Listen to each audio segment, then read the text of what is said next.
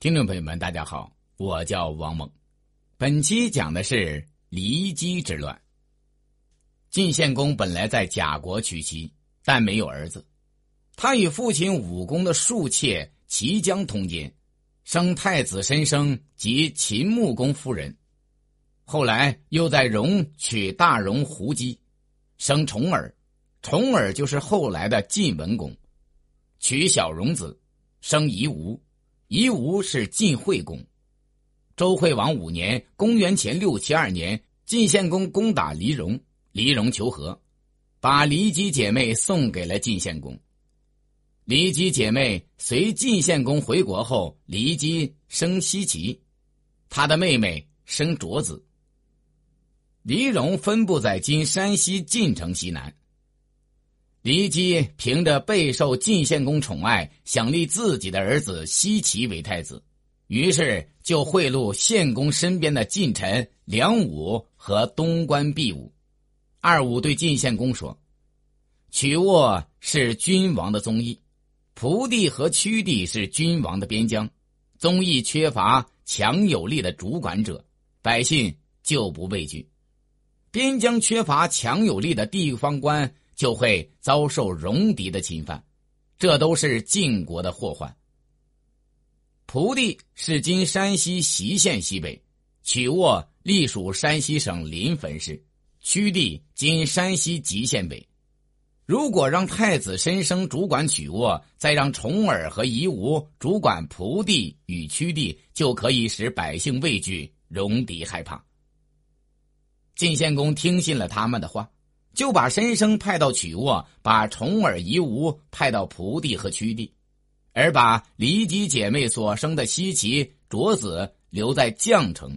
这样，骊姬就分散了诸公子的力量，使得他们不能联合起来。绛城今山西翼城东。骊姬初受宠时，晋献公就想立她为夫人，占卜不吉利，但占氏却吉利。占氏指的是古代用湿草占卦，献公就准备取占氏的结果。卜人说，占氏常常不灵，而占卜则往往灵验，不如按照灵验的。再说，根据占卜的结果将有后患，所以不能立骊姬为夫人。献公不听，立了骊姬。等到献公把太子申生等人派往各地后。骊姬又施展新诡计，他对太子说：“国君梦见你母亲齐姜，你快回去祭祀吧。”太子到曲沃去祭祀，带来祭品献给献公。献公刚好外出打猎，骊姬便在祭品的酒肉中放了毒药。献公回来以酒祭地，把肉给狗吃，狗当场毙命；再给宦官吃。宦官也马上死去，骊姬哭着说：“这是太子的阴谋。”申生闻讯逃归曲沃。有人劝太子申生辩解，申生认为国君失去骊姬就会居处不安、饮食不香。如果辩解，骊姬必然获罪，国君也会因为骊姬有罪而不高兴，因而他自己心情也不会愉悦。别人又劝他逃往国外，申生不肯走，不久便上吊自尽了。骊姬害死申生，又诬陷重耳和夷吾，说太子想谋害献公，他们俩也参与了。献公正要追问，二人听到风声，各自逃回自己驻守的地方。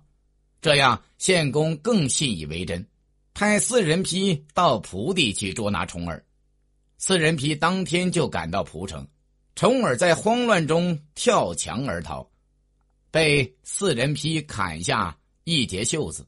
重耳逃亡到翟国，贾华被派往屈地捉拿夷吾，夷吾逃到梁国。